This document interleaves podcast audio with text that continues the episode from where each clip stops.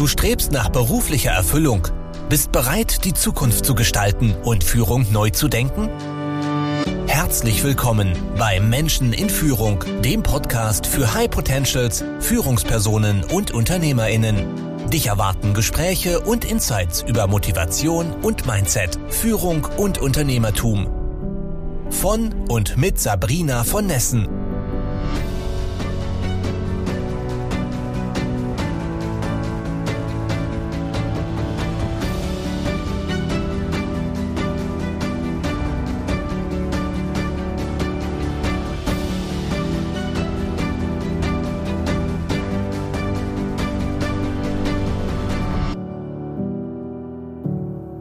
sage ich Hallo und herzlich willkommen zu einer neuen Folge im Podcast Menschen in Führung. Heute mit dem Sascha Feth.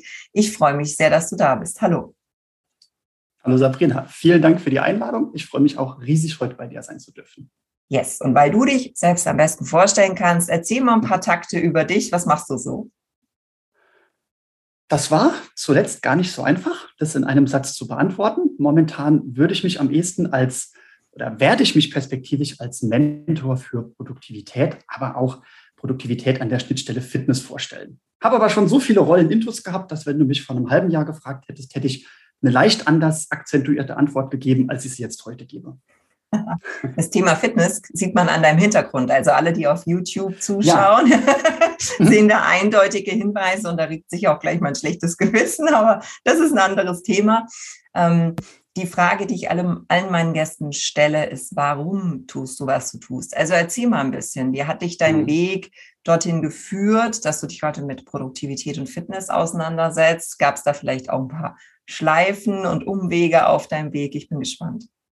Ja, ich, ich habe mich mehr als einmal dezent auf die Schnauze gelegt, um das mal so oh. ganz klar herauszusagen.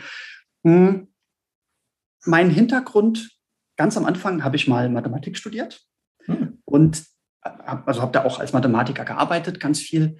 Und da war der Wunsch eigentlich immer die Anerkennung. Ja, man kennt ja den Satz des Pythagoras und so weiter. Und auch heute werden noch Sätze nach Mathematikern benannt. Und mein größtes Ziel war früher eigentlich immer, dass mal irgendwann in der Mathematik ein Satz nach mir benannt wird. Dass ich also sozusagen in den Mathematikbüchern auch in 4000 Jahren noch auftauche, dieses unsterblich machen, dieser Wunsch nach Anerkennung. Das hat sich dann aber gewandelt. Und die Ursache dafür war, dass ich mich selbst in einem Fitnessstudio angemeldet hatte. Ich hatte bis zu dem Zeitpunkt, das war Mitte 20, überhaupt nichts mit Fitness zu tun. Der Fitnesstrainer, der dort gearbeitet hat, der Cheftrainer, hat mich an die Hand genommen, hat mir gezeigt, wie das ganze Studio funktioniert, wie die Geräte funktionieren, was ist eine gute Idee, was ist eine schlechte Idee. Und es hat mir total gut gefallen. Dann saß ich irgendwann auf einem Gerät, also Beinpresse, und habe gesehen, wie andere Mitglieder ins Studio reinkommen und völlig überschwänglich diesen Trainer begrüßen. Und dann habe ich gedacht, guck mal, das ist, weil die genau die gleiche Erfahrung gemacht haben. Die sind auch in dieses Studio gekommen, wussten am Anfang nicht, wo hinten und vorne ist. Der Trainer hat ihnen gezeigt, wie alles funktioniert, hat gesagt, du pass auf, ich habe eine Idee, du machst das und das und das und das und das und dann wird dein Leben besser. Bei mir war es so, bei den anderen war es wahrscheinlich auch so. Und ich dachte, verdammt, ich will dieser Trainer sein. Ich will dieser Trainer sein, der anderen das Leben besser macht. Und so begann eine ganz lange Reise in der Fitnessindustrie mit jede Menge, Rück, jeder Menge Rückschlägen. Ja? Kann ich gleich auch ein paar davon erzählen. Und über die Fitnessindustrie bin ich dann auch zum Produktivitätsmentoring gekommen und heute verbinde ich beides miteinander. Ja, das ist spannend. Ähm, das äh, Gefühl im Fitnessstudio kenne ich und ich glaube, dann hat man auch seinen Place to be gefunden. Aber du hast ja gerade schon angeteasert, dass dann nicht alles rundgelaufen ist. Also jetzt bin ich neugierig. Jetzt ja, musst du mir ein paar von den Rückschlägen erzählen. Mhm. Mhm. Also ich, ähm, ich wollte dann einfach nur im Fitnessstudio ein bisschen Trainingsfläche betreuen. Mehr wollte ich gar nicht machen. Ne? Ich wollte einfach neue Mitglieder begrüßen, denen zeigen, wie das alles funktioniert. Und dieser Cheftrainer meinte damals aber, es war ein guter Verkäufer, meinte damals, du, die Fitnesstrainer-Lizenz, die kostet, keine Ahnung, 750 Euro.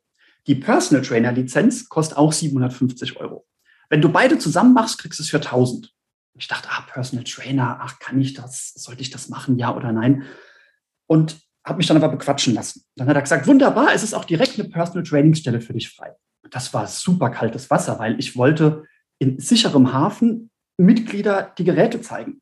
Und ich hatte erstmal nicht dran gedacht, dass die Leute mir jetzt viel Geld für, die Verhältnisse, also im Vergleich zu dem Fitnessstudio-Beitrag, dass die Leute mir viel Geld bezahlen, ähm, damit ich mit denen eins zu eins eine Stunde trainiere. Das war ein ganz seltsamer Gedanke, der musste sich erstmal setzen. Und dann habe ich die Zeit von morgens bis abends im Studio verbracht. Also ich habe morgens um sieben stand ich vorm Studio, habe selbst trainiert. An guten Tagen war ich vorher eine Stunde laufen. Und dann bin ich manchmal abends um 21 Uhr, habe ich das letzte Training angenommen, weil das Studio um 22 Uhr geschlossen hat. Überhaupt nicht familientauglich. So, ähm, dann äh, habe ich geheiratet, das erste Kind kam auf die Welt oder hat sich angekündigt und da war klar, ach, so von morgens bis abends jetzt auf der Trainingsfläche stehen, das funktioniert nicht mehr. Schwierig. Es, es, es ging nicht. Und vor allem auch am Wochenende habe ich noch Laufkurse gemacht und gegeben und so weiter. Also ne, du musst ja als Personal Trainer, musst du ja dann die Leute trainieren, wenn sie Feierabend haben. Und wer sich Personal Training leisten kann, der lässt nicht um 15 Uhr den Hammer fallen. Ja? Und dann war die Lösung war ganz einfach. Ein eigenes Studio eröffnen und Personal einstellen. Und dann kann das Personal ja abends für mich arbeiten. Das war so, in der Theorie hat das wunderbar, klang das wunderbar. Also habe ich mit meinem besten Freund äh, bei uns im, in der Stadt ein eigenes Fitnessstudio eröffnet, ein Mikrofitnessstudio. Und wir hatten äh, zu Spitzenzeiten hatten wir immerhin vier Mitarbeiterinnen und Mitarbeiter. Das war, war genau 2-2. Und das hat im Vorfeld hat das alles so schön geklungen. Ja, du hast dann vier Mitarbeiter, die Welt ist in Ordnung. Dann habe ich aber gemerkt, dass Führung, also in, in Führung reinzustolpern, kann klappen, kann aber auch schief gehen. Und speziell was die Führung angeht, haben wir viele Fehler gemacht. Und der größte Fehler, den ich vielleicht auf den Punkt bringen kann, ist, wir haben darauf gewartet, dass in diesen, unter, unter der Reihen der, der Mitarbeiterinnen und Mitarbeiter, dass sich da jemand emporhebt und so herausragende Leistung zeigt, aus Eigenmotivation, dass wir sagen, du bist unsere neue Studioleitung. Das ist nicht passiert. Und als wirklich die Situation so war, dass wir durch die Arbeit im Unternehmen, das, das stand uns hier, ne? also das war so viel Arbeit, das hätte ich niemals gedacht. Und da wir nicht rechtzeitig Verantwortung abgegeben haben, wurde das nicht besser. Und es kam dann irgendwann ein Punkt, wo das eigentlich, wo es eigentlich schon zu spät war, ähm, wo, wo, wo wir eigentlich schon ausgebrannt waren. Dann haben wir nach Hilfe äh, gerufen dann hat uns jemand, der sich damit sehr, sehr gut auskennt, hat uns da so ein bisschen, hat, hat sich den Prozess angeschaut, hat uns unter die Fittiche genommen und hat gesagt, warte nicht darauf, sondern probier es doch einfach mal aus. Ihr habt eh nichts mehr zu verlieren. Dann haben wir uns eine äh, damals Studentin ausgesucht, also Shoutout an Vanessa, sie hat das großartig gemacht, haben ihr die Verantwortung gegeben und sie hat unsere Erwartungen einfach übertroffen. Hätten wir das ein Jahr, zwei früher gemacht, wäre es nie so weit gekommen, dass wir ausgebrannt sind. Zu dem Zeitpunkt war aber der Zenit für uns eigentlich schon überschritten. Wir hatten dann eine großartige Studioleitung, haben das Studio aber dann verkauft. Ähm, die Studioleitung ist dann mit rüber gewechselt, also es wurde zum Glück alles Personal erstmal übernommen. Ähm, und das war für mich eine ganz, ganz harte Lektion, ähm, weil, wie gesagt, ich hätte, es, es wäre mir lieber, ich hätte das Studio heute noch, trotz Corona. Also es wäre eine schwierige Zeit gekommen, aber das war eben war, war eine große Lektion für mich. Was waren rückblickend so die Learnings, also so die ersten Schritte im Unternehmertum waren das ja, gleichzeitig auch die ersten Schritte in der Mitarbeiterführung. Genau. Ähm, was würdest du heute anders machen, wenn du den Schritt nochmal gehen würdest? Mhm. Mhm. Ich muss sagen, viele Organisationsprinzipien, die ich heute anderen Menschen beibringe, musste ich mir erarbeiten.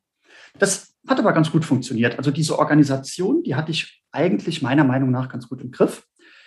Was äh, aber eben der, das größte Problem war, ist, dass man, dass wir den Mitarbeiterinnen und Mitarbeitern keine Vision gegeben haben. Also wir haben, wir haben vielleicht, wir, wir haben es, nicht vielleicht, wir haben es verpasst zu sagen, hör zu, auch wenn du heute vielleicht noch nicht an dich glaubst, aber wir sehen in dir das Potenzial um, zum Beispiel um die Studioleitung zu übernehmen. Mhm. Und das haben wir viel zu spät gemacht.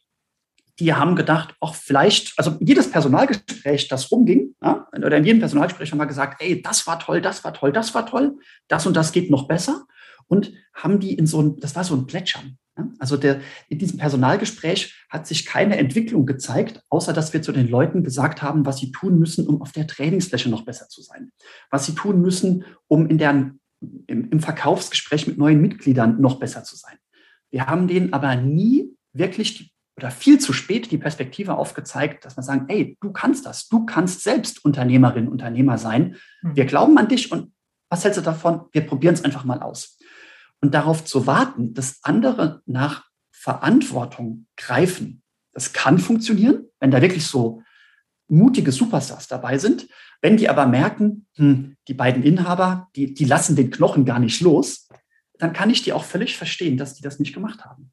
Ja, ich glaube, ein Punkt war auch, du sagtest, ihr habt sehr viel im Unternehmen gearbeitet. Ne? Das heißt, wenn die sehen, ihr seid selbst mittendrin und interpretieren vielleicht, euch macht das auch noch Spaß, ja, dann haben die gar keine Notwendigkeit, sich die Frage zu stellen, würde ich gern einen Schritt weiter gehen. Ne? Also da wirklich für die Mitarbeiter ja, zu denken ist falsch, aber denen einfach Optionen aufzuzeigen und mal direkt zu fragen, halte ich für ein sehr, sehr wertvolles Learning. Und es ist ein einfaches Learning hinterher. Ne? Aber wie du sagst, ja. wenn man in dem, in dem Modus ist, am Hasseln ist, da fällt es einem gar nicht ein zu sagen, Moment mhm. mal, ich habe gar nicht gefragt, ja, ob das eine Option sein könnte.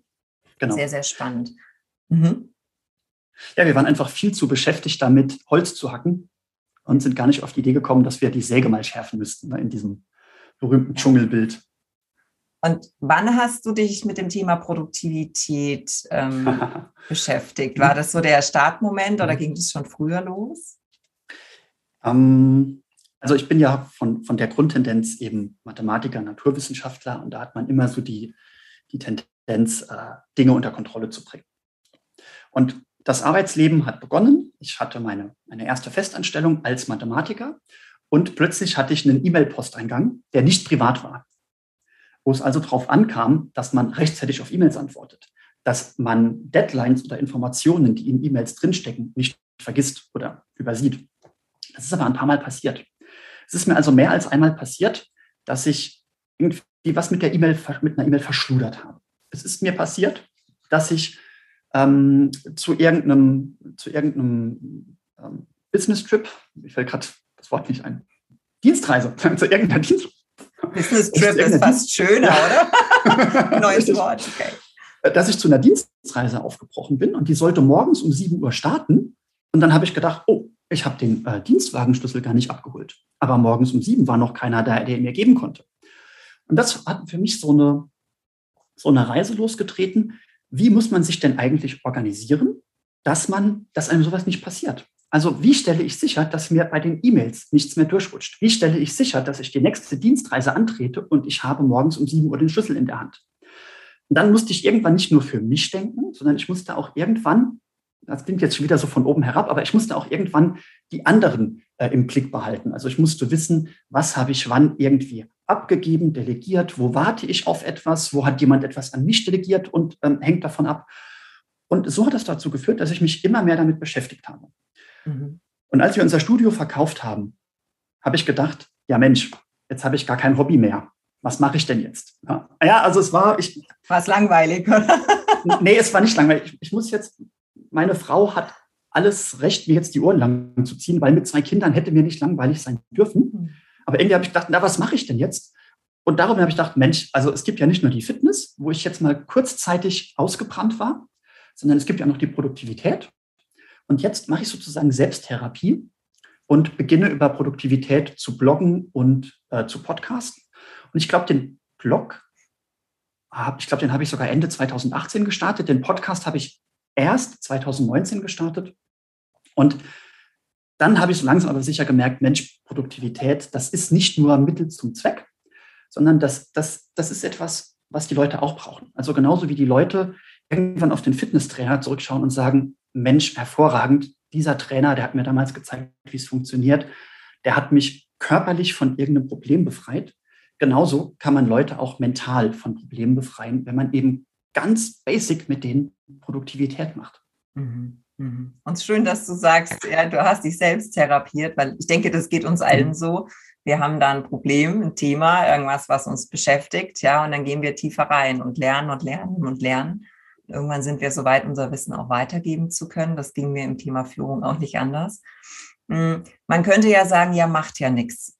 macht ja nichts, wenn ich mal eine E-Mail verschwitze, macht ja nichts, mhm. dann fahre ich halt mit meinem Privatauto, wenn der Dienstwagen nicht da ist. Also der einzelne Fall ist ja gar nicht so tragisch. Meine Erfahrung ist, dass was viel schlimmer ist, ist der Stress, den wir uns dann damit machen. Mhm. Ja, ähm, weil dann in dem Moment funktioniert ja irgendwie gar nichts mehr. Man weiß dann plötzlich nichts mehr, dann wird alles hektisch, dann äh, laufen wir planlos in der Gegend rum und es fühlt sich einfach nicht richtig gut an. Ja? Mhm. Wie, wie siehst du das? Warum? Ähm, ja, ist es denn tragisch, was zu vergessen oder nicht? Und warum sollten wir uns überhaupt mit Produktivität beschäftigen? Mhm. Hm, mein, meine ursprüngliche Motivation war ja, dass ich keinen Ärger von meinem Chef bekomme, wenn ich eine E-Mail vergessen habe.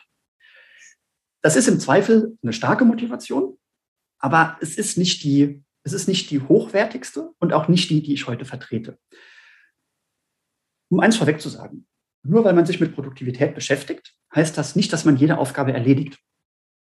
Denn auch ich habe mehr Aufgaben, die um meine Gunst äh, kämpfen, als ich Zeit zur Verfügung habe, diese zu erledigen. Das wird sich niemals ändern. Also für jeden, der einigermaßen verantwortlich in irgendeiner Position ist, der hat nie genug Stunden am Tag. Punkt.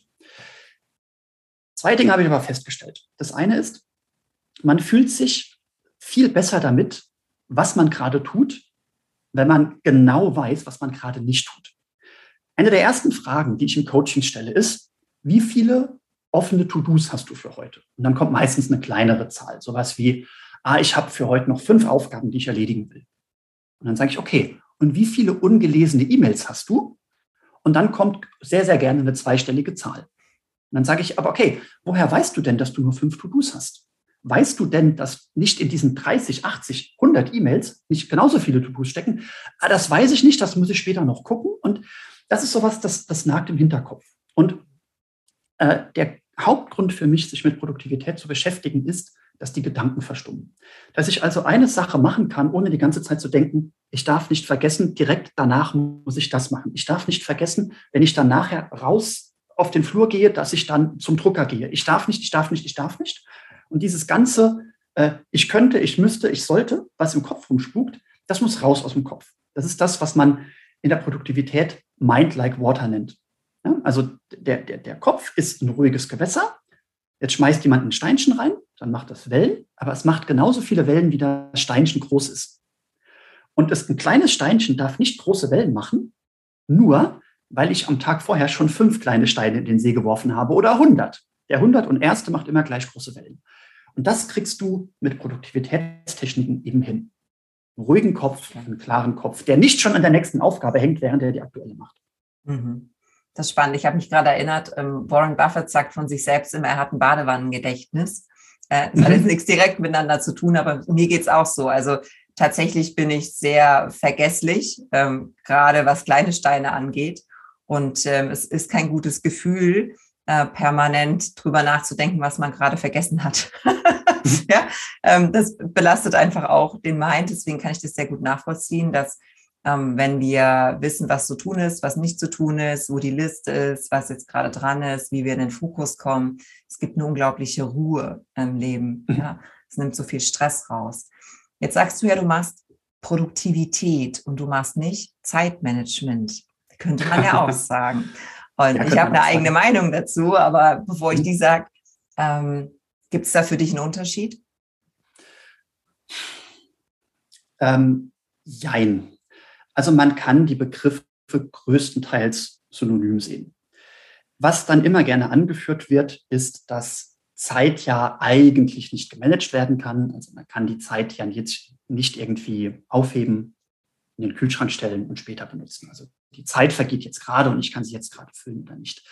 Und weil diese Diskussion so häufig geführt wird, Zeitmanagement, habe ich einmal gedacht, okay, dann gehe ich eher auf den Begriff Produktivität weil man jetzt natürlich sagen muss, auch Produktivität ist ein bisschen negativ belastet. Das klingt ein bisschen nach Akkordarbeit. Ne? Und ähm, noch mehr in noch weniger Zeit und die Mitarbeiter sollen ähm, noch mehr wegarbeiten. Darum geht es aber gar nicht. Also wenn ich von Produktivität rede, rede ich eben von dem eigenen guten Gefühl, die Sachen unter Kontrolle zu haben. Die Dinge, die man nicht tut, für die hat man sich gegen die hat man sich bewusst entschieden. Und äh, man könnte auch Selbstmanagement dazu sagen. Das wäre auch einigermaßen synonym. ein Grund, warum ich das Wort Zeitmanagement weiterhin vermeide, ist, weil das Produktivitätsmantra, dem ich folge, das terminiert keine Aufgaben. Oder das terminiert Aufgaben nur, wenn es gar nicht anders geht. Ja? Und äh, Zeitmanagement könnte man auch jetzt so verstehen, wie ich schreibe mir auf, morgen um 10 Uhr mache ich das, um 10.15 Uhr mache ich das, um 10.30 Uhr mache ich das. Und darum geht es auch nicht. Ne? Also der Kalender ist ein heiliges Territorium und der muss auch so behandelt werden. Und gerade weil der Kalender heilig ist, möchte ich nicht, dass mein Kalender eine verkappte To-Do-Liste ist. Und deswegen nenne ich es nicht so gerne Zeitmanagement. Okay, Aber du, du hast auch eine Meinung dazu, hast du gesagt? Ich, ich habe eine Meinung dazu, weil äh, mir geht es oft mit meinen Mentees so, wenn ich, wenn ich den Begriff Zeitmanagement ins Spiel bringe, dann kommen die oft mit sehr ausgefeilten Kalenderlisten. Ne? Und dann wird es so aufgezeigt und sagen, hier, schau mal, was ich nicht alles mache. Mein Kalender ist ja auch total voll. So, sage ich ja, mhm. herzlichen Glückwunsch. Das heißt noch lange nicht, dass du produktiv bist. Ich sehe da nämlich sehr wohl einen Unterschied. Ähm, und wenn ich frage, warum tust du diese Aktivität? Ja, also warum steht das da in deinem Kalender? Ja, weil mein Chef hat mich eingeladen. Sage ich, okay, hast du gefragt, ähm, was genau dieses Meeting soll, wie du dich vorbereiten kannst, was das Ziel ist? Also, was ist denn das erwünschte Ergebnis aus diesem Termin? Ja, dann ist oft Schweigen im Walde und das geht Unternehmern genauso wie Angestellten, genauso wie Selbstständigen, Führungskräften und so weiter dass wir oftmals gar nicht hinterfragen, warum wir all diese Dinge tun. Also was genau will ich denn am Ende der Woche, am Ende des Monats erreicht haben? Das kann gesundheitlich sein, das kann finanziell sein, in der Karriere und so weiter.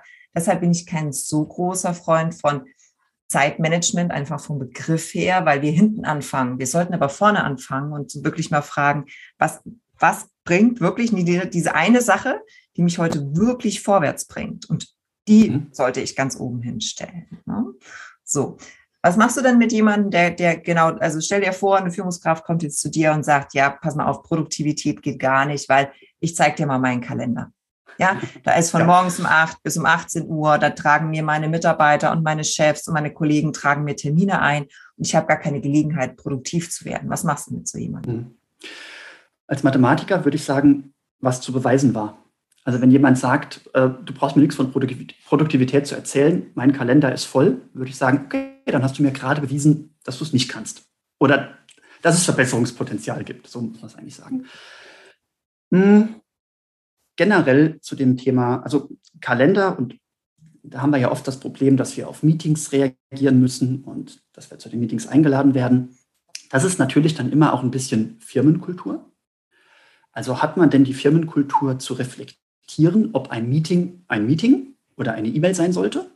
Hat man die Firmenkultur, ähm, also was, was, was zum Beispiel ganz oft scheitert es daran, dass die Einladenden zum Meeting an und CC nicht unterscheiden.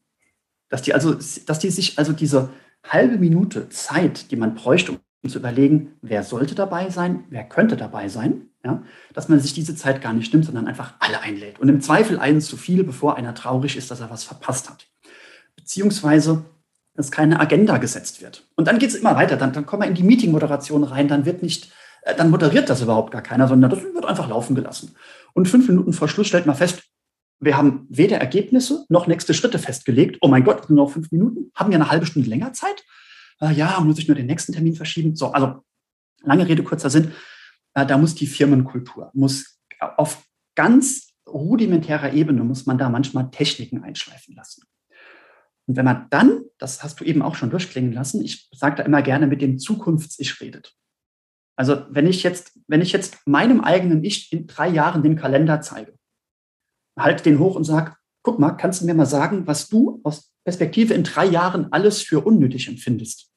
Dann ist es so leicht, dass das Zukunfts-Ich sagt, das war unnötig, das war unnötig, das war unnötig. Und du hast gesagt, man muss sich über seine Ziele im Klaren sein. Und das ist das, ist das was ich meine. Sprich mit deinem Zukunfts-Ich ja, und frag das, hättest du das an meiner Stelle auch gemacht? Und diese Antwort kannst du dir heute meistens selbst geben. Schön. Schönes Bild, das werde ich mir merken. Und es hat ja auch viel mit Respekt gegenüber ähm, meiner Zeit zu tun. Ne? Ich glaube, meine ja. Zeit auf, mhm. auf äh, dieser Erde, in diesem Leben ist das Wertvollste, was ich habe. Das kann ich nicht in Gold aufwiegen. So. Das heißt, ähm, ich möchte meine Zeit nicht mit unnötigen, unnötigen Kram verschwenden. Das ist eine Grundhaltung in meinem Leben. So. Deswegen war ich ja auch in meiner Anstellung immer diejenige, die dann einfach gesagt hat, Entschuldigung, was tun wir hier? Entschuldigung, ich habe jetzt einen Vorschlag zum weiteren Vorgehen, können wir den kurz abstimmen? Und das ist ehrlich gesagt für alle anderen ziemlich nervig, wenn da immer einer sagt, hey, ne? und das nicht einfach laufen lässt. Aber ich habe es nie verstanden, wie man seine eigene Zeit nicht wertschätzen kann. Wieso man zwei Stunden im Meeting sitzt und sich permanent fragen muss, was passiert hier gerade? Was ist eigentlich überhaupt das Thema? Ja? Deshalb mein Tipp wäre immer einfach, äh, zur Klärung beizutragen und den Schritt nach vorne zu gehen, auch wenn es möglicherweise befremdlich ist in, in dem Moment. Ne? So, jetzt, jetzt sind wir mitten im Thema. Ja, was, was sind die drei wichtigsten Produktivitätstipps, die du allen Führungskräften, Unternehmern, High Potentials mitgeben kannst? Ja, sorry. Also wir haben jetzt, wer das tiefer machen will, der muss ja zu dir kommen. Aber jetzt haben wir hier ja. begrenzte Zeit. Also jetzt musst du ra raushauen. Jetzt musst du richtig produktiv sein, okay? Ja, naja, nee, es, es ist kein Problem. Ähm, Mache ich gerne. Ähm, ich erkläre nur, ich äh, erkläre in Podcast-Folgen und anderen Schriftstücken oder sowas, erkläre ich immer, dass Best Practices Gift sind und dass man nicht sich in zehn Minuten YouTube-Video angucken kann und dann meint, man weiß, wie Produktivität geht. Das funktioniert nicht. Das ist genauso wie niemand, also wie, wie du wahrscheinlich auch nicht unterschreiben würdest, ähm, ah, du weißt nicht, wie Führung geht, hier ist ein schönes YouTube-Video. Ja? Oder hier ist ein Buch von 1980, das kannst du lesen, da steht alles drin, was du brauchst. Okay, aber jetzt, das erste Ding ist also schon, uh, Best Practices sind Gift. Das heißt, wenn jemand anderes zu dir sagt, ich organisiere mich am besten dadurch, dass ich, würde ich so nicht kaufen, diesen Produktivitätstipp. Um jetzt aber dann, jetzt nicht einfach nur zu sagen, es gibt keine, es gibt keine super haltbaren Tipps, also es, es gibt schon ein paar, um, ich, kurz, lass ja. mich kurz zwischenfragen. Warum ist das so? Also warum sagst du, man, man kann nicht an der Spitze anfangen, ein bisschen Kosmetik betreiben und dann wird schon werden? So interpretiere ich das jetzt mal. Sagst du, man muss wirklich nochmal an die Basis ran oder was ist das Gegenteil von Best Practice? Ich versuche mal, ich, ich versuche da mal ein, ein, einfaches Beispiel zu machen. Ähm, Eat That Frog sagt ja, fange morgens mit der schwierigsten Aufgabe an. Ja, also mit dem hässlichsten Frosch auf deiner To-Do-Liste, den schluckst du morgen als, morgens als erstes. Wer morgens super gut aus dem Bett kommt, ja, den Kaffee ganz schnell runterschluckt, dass er endlich zum Arbeitsplatz kann, um loszulegen. Ja, der wird, der, der, der, der schluckt den Frosch und der klopft sich auf die, auf die Schulter. Ich kenne aber genügend Leute, die als erstes zu mir sagen, boah, seit ich im Homeoffice bin, ich weiß nicht, wie ich mich morgens dazu überwinden soll, an den PC zu gehen. Ich würde lieber noch eine Stunde länger am Frühstückstisch sitzen bleiben. Ich könnte ja noch bügeln, ich könnte noch die Spülmaschine ausräumen, ich könnte doch noch auf dem Handy. Und es gibt einfach verschiedene Persönlichkeitstypen. Und nicht jeder ist so in seinem Selbstbild so ein High Performer, der stolz drauf ist, den Frosch zu schlucken. Und es gibt einfach Menschen, wo man sagen muss, okay, ich glaube, bis auf weiteres, bis irgendwie der Funke überspringt. Und vielleicht springt er nie in dem Maß über, wie bei diesen selbsternannten High-Performern, damit man sagen, okay, dann fang nicht mit dem Frosch an. Fang mit etwas an, auf das du dich freust. Okay, dann versuchen wir natürlich, dass wir vielleicht dann den Frosch als zweites machen, aber weißt du, also das kommt, das kommt auf die, auf die, auf die Art der Motivation an. deswegen würde ich, würde ich niemals sagen, eat that frog. Ich würde sagen, eat that frog, wenn du es gut findest und wenn du es nicht gut findest, lass uns überlegen, ähm, wie wir das stattdessen machen können. Bevor wir zu Tipp 2 kommen, ich erzähle eine kurze ja. Seitengeschichte, die, glaube ich, da ganz gut reinpasst. Ich habe in meiner Karriere, also 20 Jahre als Führungskraft, wirklich alle Zeit- und Selbstmanagement-Seminare besucht, Bücher gelesen und so weiter. Und wie du sagst, es waren immer die Best Practices. Immer, du musst Pareto, du musst Eisenhower, du musst dieses und jenes. Und dann ähm, machst du hier den Planer oder ja, die, die App, die Software hast du nicht. Und es hat nie richtig funktioniert. Ja, also ich habe das gemacht und es hat sich einfach nicht gut angefühlt. Selbst wenn ich versucht habe, da Prioritäten zu setzen und so weiter. Ja, bis ich irgendwann gestolpert bin über Gretchen Rubin, kennst du vielleicht mhm. auch, die Four Tendencies. Ja, nee, die Four Tendencies ah, okay, okay. in dem ja. Fall. Ne? Mhm. Und die sagt ja, es gibt Menschen, die gehorchen gerne ähm, den Regeln anderer. Ja, also Gesetz und Ordnung, aber auch sowas wie Accountability, das ist total wertvoll. Ja, es ist nichts Schlimmes dran, den Regeln anderer zu gehorchen. Und es gibt Menschen, die gehorchen ihren eigenen Regeln. Die machen sich selbst Pläne, die setzen sich selbst Ziele und Prioritäten und so weiter. Und es gibt Menschen wie mich, die finden beides richtig kacke. So, ja. Also egal was passiert, ich mag einfach keine Regeln. Ich mag Freiheit. Ich mag morgens diesen Frosch nicht auf der Liste haben, sondern ich möchte morgens entscheiden können, wie ich jetzt in den Tag starte, wie ich mich gerade fühle, wonach mir der Sinn ist. Ja, ist ja auch ein Vorteil in der Selbstständigkeit. Nicht umsonst sind wir das ja auch. Freiheit hat einen ganz, ganz hohen Stellenwert in meinem Leben. Das heißt, würde ich versuchen, mich in so ein Korsett zu zwängen, ich bin 100 Prozent sicher, ich würde erst recht und aus Prinzip und mit, weißt du, so wie ein Kind, mhm. so richtig äh, aufmüpfig was anderes machen. Ja, insofern ganz, ganz wertvoller Tipp, wirklich mal zu schauen, wie wir selbst ticken. Hm? Und, und da gibt es auch, und da kann auch jetzt genau das Gegenteil passieren. Also Anekdote aus meiner Zeit im Fitnessstudio damals, als ich noch keine Ahnung hatte, hat mir irgendjemand gesagt, ach, geh doch dreimal die Woche laufen. Da habe ich gesagt, ah, und wie viel? Ah, eine Stunde. Und dann solltest du so acht bis zehn Kilometer haben. So, jetzt fang mal als Couch Potato an zu laufen, dreimal die Woche, eine Stunde und du solltest acht Kilometer haben. Selbstredend, das hat nicht funktioniert. Was habe ich gedacht? Es liegt an mir ich bin schuld, dass es nicht funktioniert. Die Best Practice von dem funktioniert bei dem so gut, der Tipp muss gut sein, ich krieg's nicht hin, ich strenge mich nicht genug an. Also habe ich mich immer mehr dazu überwunden, schneller zu laufen, weiter zu laufen. Die Brühe überall runter, ja, ich war, die Zunge hing aus dem Hals. Und es wurde jedes Mal schwerer. Es wurde nicht leichter, es wurde schwerer. Irgendwann hat jemand gesagt, hast du mal deinen Puls gemessen? Okay, das war jetzt wieder eine Best Practice. Dann habe ich den Puls gemessen und der Puls war so hoch, dass mir plötzlich völlig klar war, okay, das war ein Übertraining, das war zu viel. Ja? Ich hätte diese Best Practice, ich hätte merken müssen, dass die für mich nicht das Richtige ist, statt sie reinzuprügeln. Und wenn man sich so eine Best Practice reinprügelt, weil man jetzt dieser Regel folgen will, wird es nur schlimmer. Okay. Sehr, sehr schön. wir zum zweiten? Lass ich so stehen. Genau. Gehen wir über okay. zum zweiten. okay. Ähm, also die nächsten beiden Tipps, die gehören auch ganz eng zusammen. Eines der größten Hindernisse sind unvollständige und unklare Bekenntnisse. Okay? Also das wär, der Tipp Nummer zwei wäre, Sorge für Vollständigkeit. Und der Tipp Nummer drei wäre, Sorge für Klarheit. Mhm. Was meine ich damit? Viele Menschen haben trotzdem irgend so eine Art To-Do-Liste. Vielleicht steht die irgendwo niedergeschrieben. Vielleicht steht die aber auch oder ist die nur im Kopf. Vielleicht ist aber auch der Posteingang, der E-Mail-Posteingang für viele Menschen so eine Art Pseudo-To-Do-Liste. Äh, wenn es nur im Kopf ist und wenn es die E-Mail-Liste ist, würde ich sagen, ist ein Problem. Denn wir haben ganz am Anfang darüber gesprochen, ähm, dass die Dinge, die ich nicht auf dem Schirm habe oder nur so latent auf dem Schirm habe, dass die an mir nagen. Ähm, und du kannst dich auch nur gut damit fühlen, was du tust, wenn du weißt, was du gerade alles nicht tust. Deswegen plädiere ich dafür, eine vollständige Liste zu machen. Wenn man jetzt sagt, ich bin kein Fan von To-Do-Listen, ist okay, dann mach keine. Für manche Menschen ist es das Richtige, sich einen Schmierzettel neben den Schreibtisch zu legen. Und wenn etwas in den Kopf kommt, wenn sie sagen, ich muss noch Katzenfutter kaufen, schreiben sie Katzenfutter kaufen.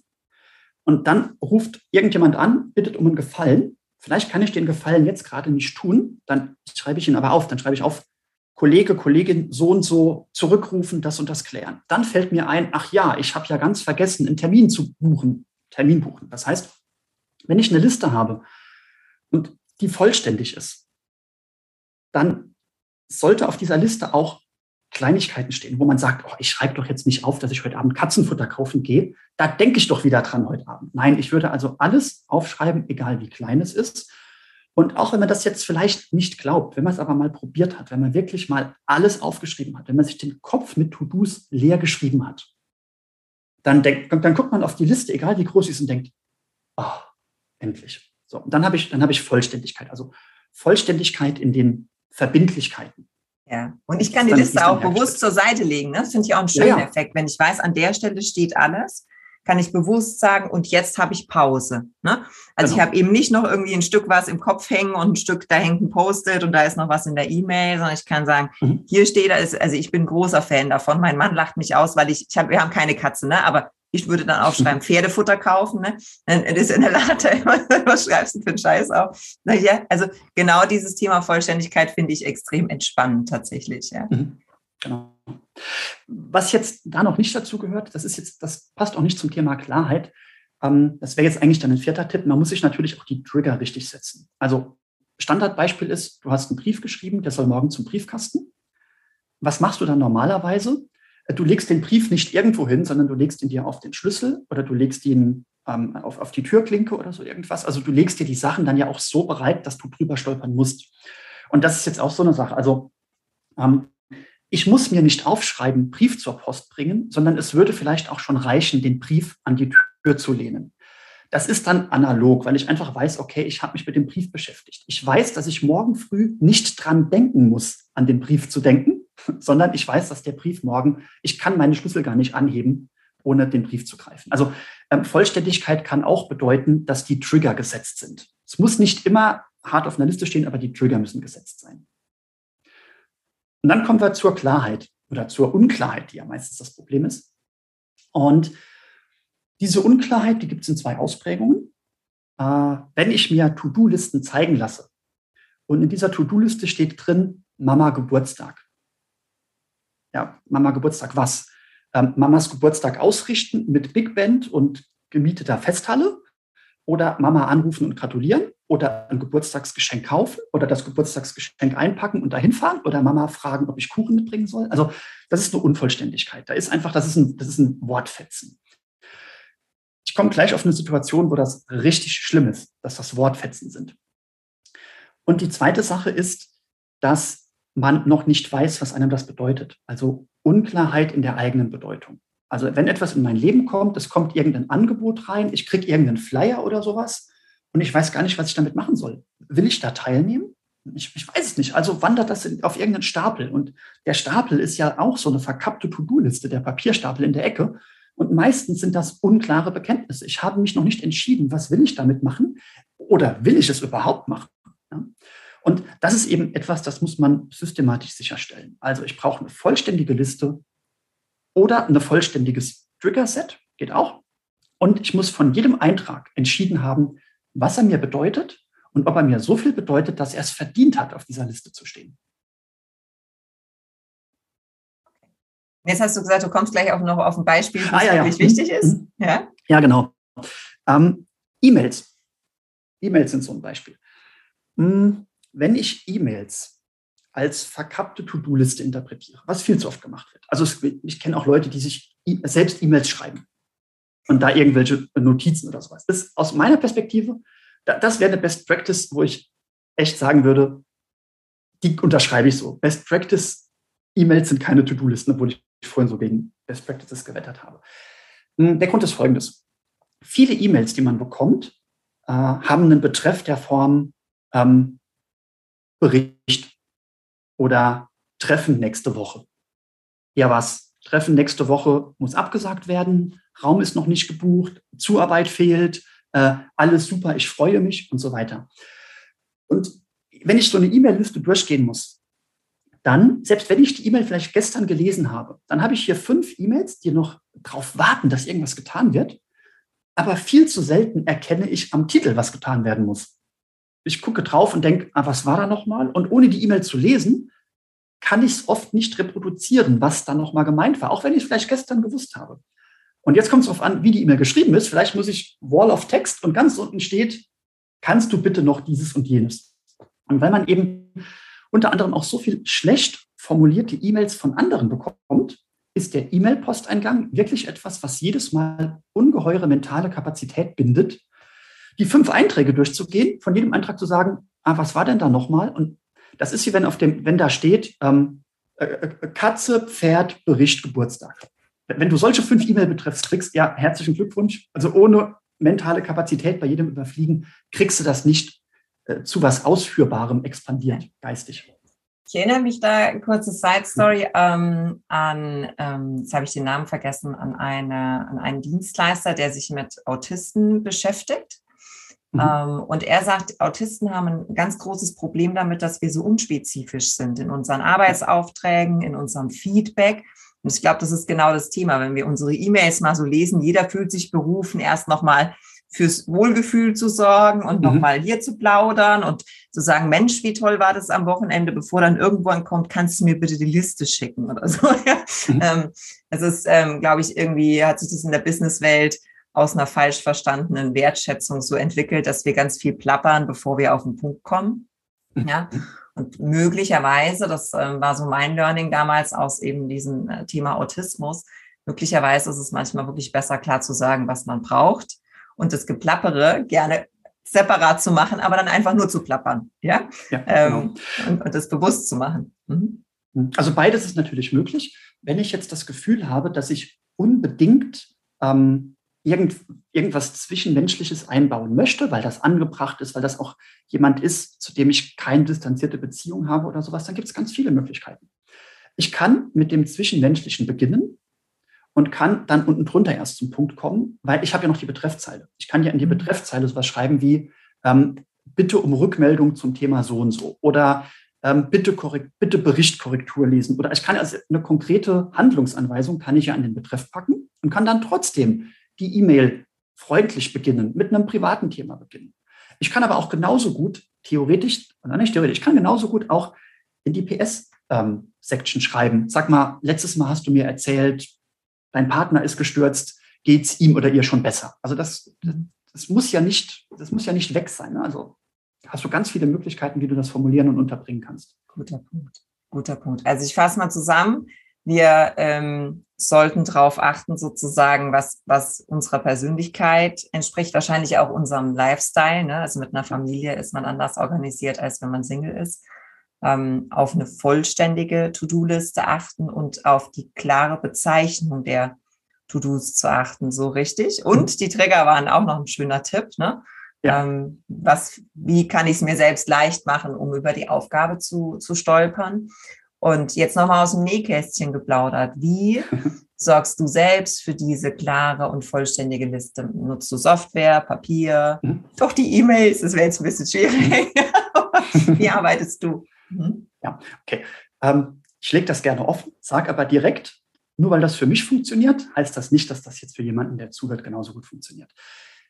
Hm, meine, die, die, das, das Rückgrat meiner Produktivitätsmethoden sind drei Sachen. Das eine ist ein Kalender, der, wo ich ein sehr starker Türsteher für bin, für diesen Kalender. Also da darf nicht, da darf nicht jeder und alles rein. Äh, ich entscheide, was rein darf. Ist ein bisschen schwierig, weil ich meinen äh, Coaching-Kunden und Kundinnen ja Timeslots mit einem Planungstool anbieten muss. Aber ich kann ja festlegen, was die Timeslots sind. Und ich kann ja auch mal sagen, nächste Woche Mittwoch bitte komplett rausnehmen aus den Timeslots. Da bin ich einfach nicht verfügbar. Also das macht es ein bisschen schwieriger, wenn man den Kalender offen stellt, dass da jemand reinbuchen kann. Aber also es ist der Kalender, es ist die To-Do-Liste und es ist die Notiz-App. Also die To-Do-Liste ist bei mir auch eine App. Ganz konkret ist es bei mir To-Doist, aber das kann man jetzt beliebig ersetzen. Aber To-Doist ist für mich eine wunderbar, ein wunderbarer Kompromiss aus Flexibilität und einfacher Oberfläche. Mhm. Also die erschlägt einem nicht. Und als Notiz-App habe ich jetzt lange Zeit Evernote benutzt und schwanke momentan so ein bisschen zwischen ähm, Google Notizen oder Notion. Ich muss sagen, Notion eignet sich aus meiner Sicht nicht als Notiz-App, zumindest nicht so, wie immer getan wird. Ähm, habe aber zusätzlich immer noch so ein kleines, so ein kleines Notizbuch dabei was einfach daran liegt, je nach Situation wird es als unhöflich empfunden, wenn ich mich hinter einem Monitor verstecke oder auf einem Tablet tippe. Und deswegen habe ich für tagsüber äh, habe ich dieses Notizbuch dabei. In Gesprächen notiere ich das da rein. Aber wenn ich am Ende des Tages oder die Nachbereitung mache, dann landet ein Foto von dieser Mitschrift, landet dann in meiner Notiz-App zum Beispiel. Okay. Oder relativ ich, simpel. Ich, ne? ja. Relativ simpel, beziehungsweise was auch der Fall ist, ist, ich habe jetzt gesagt, dieser Schmierzettel, ich habe auch ganz oft einen Schmierzettel da liegen, weil ich nicht in jedem Telefonat, also nehmen wir mal an, ich rede jetzt gerade mit dir, ich habe eine super gute Idee, jetzt könnte ich mir natürlich ganz kurz eine Notiz machen, ja, ist aber auch blöd in so einem Telefonat. Also im Telefonat würde ich mir auch das handschriftlich notieren und am Ende des Tages ist dieser, dieser Zettel, der dann voll ist, der ist entweder abgearbeitet oder es sind offene Einträge drin. Die offenen Einträge entscheide ich dann entweder, hey, ich habe es nicht gemacht, aber mein Zukunfts-Ich sagt, war auch in Ordnung, dass du es nicht gemacht hast. Oder es wird dann ordentlich eingetütet. Also es wird dann ordentlich, wenn es ein Termin ist, wird es ordentlich in den Kalender geschrieben. Wenn es ein To-Do ist, wird es in die To-Do-Liste geschrieben. Wenn es ein Brief ist, den ich abschicken will, wird es auf den Schlüssel gelegt. Schön. Ich habe den Eindruck, wir könnten noch ganz lange über Produktivität plaudern, weil mich jetzt eigentlich auch interessieren würde, wie du Tage und Wochen planst und so weiter und so mhm. weiter. Und mhm. ich nehme an, den Zuhörern geht es genauso, weil mal ganz ehrlich, wir kennen alle das Gefühl, dass uns die Dinge über den Kopf wachsen und wir eigentlich wieder gerne Herr der Lage wären. Insofern ähm, empfehle ich da definitiv bei dir vorbeizuschauen. Deswegen jetzt zum Schluss die Frage, wenn ich das Gefühl habe, hier ist dringender Handlungsbedarf. Ich weiß nicht mehr ein noch aus. Der Sascha muss mir helfen. Wo gehe ich denn dann dahin und was finde ich denn dann von dir? Also, für den Fall, dass sich das auf das Thema Produktivität bezieht, ist das meine äh, Präsenz nebenbei-produktiv.de. Also das ist meine Website, wo ich die Produktivität abbilde. Äh, es gibt auch einen gleichnamigen Podcast, nebenbei produktiv, erscheint meistens einmal die Woche, manchmal auch, manchmal auch alle zwei Wochen. Das kommt darauf an, wie oft ich Fitness-Content erstelle. Den Fitness-Content schiebe ich jetzt mal gerade zur Seite. Der ist vielleicht jetzt, der ist heute nur so, so nebenbei angeklungen. Also wenn normalerweise, wenn ich, wenn ich in diesem Setup sitze, dann gibt es ein YouTube-Video für meinen Kanal Keine Zeit für Fitness. Und wenn ich podcaste, gehe ich normalerweise in meinen Keller, wo die Tonqualität besser ist. Deswegen ist das, ich sitze jetzt heute und rede über Produktivität in meinem äh, Fitness-YouTube. Okay, aber den, den ja. Fitnesskanal, den werden wir trotzdem verlinken. Ne? Ich kann mir schon vorstellen, ja, gerne, dass der genau. ein oder andere da auch ein Thema hat. Okay. Also würde würd mich auch freuen, weil, wie gesagt, ich, ähm, das ist jetzt ein Ausflug wenn Leute zu mir kommen und sagen, ich habe keine Zeit für Fitness, sage ich, wunderbar, dann lass uns Zeit schaffen und lass dir von mir zeigen, wie man Fitness richtig macht, sodass man nicht drei Stunden mit einer äh, 0,5 Kilo Hantel äh, irgendwie die Zeit abmüht. Ähm, wer nicht gerne hört oder nicht gerne Blogposts liest, dem kann ich auch mein Buch über E-Mail-Produktivität äh, ans Herz legen. Da würde ich mich riesig freuen, wenn ich da an so einer staubtrockenen Ecke wie E-Mails wo man gar nicht erwartet, dass das die Lebensqualität verbessern kann, wenn man über den Hebel dann sagt, ey, ich habe ein Buch über E-Mails gelesen, hervorragend. Sag nochmal den Titel, den konnte man gerade nicht gut um, sehen. Ah ja, Inbox so gut wie Zero. Also so gut wie steht jetzt, also äh, Inbox Zero ist ja so ein, so ein ähm, Mantra, so eine Best Practice. Ich bin aber der Meinung, dass Inbox Zero zu streng ist und deswegen heißt es auch eben Inbox so gut wie Zero. Also ein entspannter Umgang mit E-Mail-Produktivität, der dann aber auch trotzdem produktiv macht. Und wenn der Podcast und das Buch, wenn das neugierig gemacht hat, dann freue ich mich natürlich auch, dann einfach unverbindlich anfragen und sagen, hey, wie sieht's aus? Ähm, was für Coaching-Optionen hast du denn? Und da habe ich auch verschiedene Optionen, abhängig von der Laufzeit, abhängig von der Anzahl an Baustellen. Biete ich Coachings an, die über vier Wochen digital gehen. Ich mache Coachings vor Ort, ich mache Coachings über zwölf Wochen. Das hängt vom Individuum ab.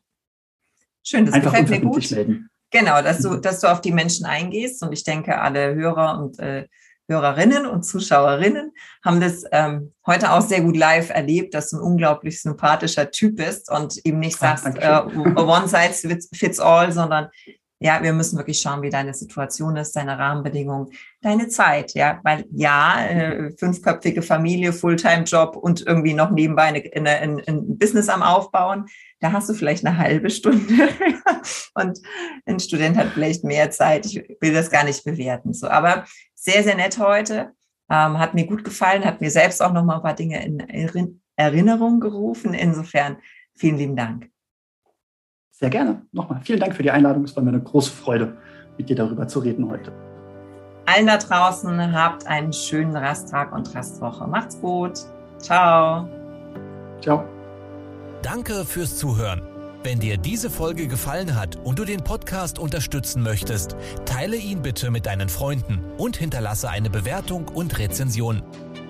Weitere Infos und Ressourcen findest du unter www.sabrina-von-nessen.com. Das war's für diese Folge. Bis zum nächsten Mal.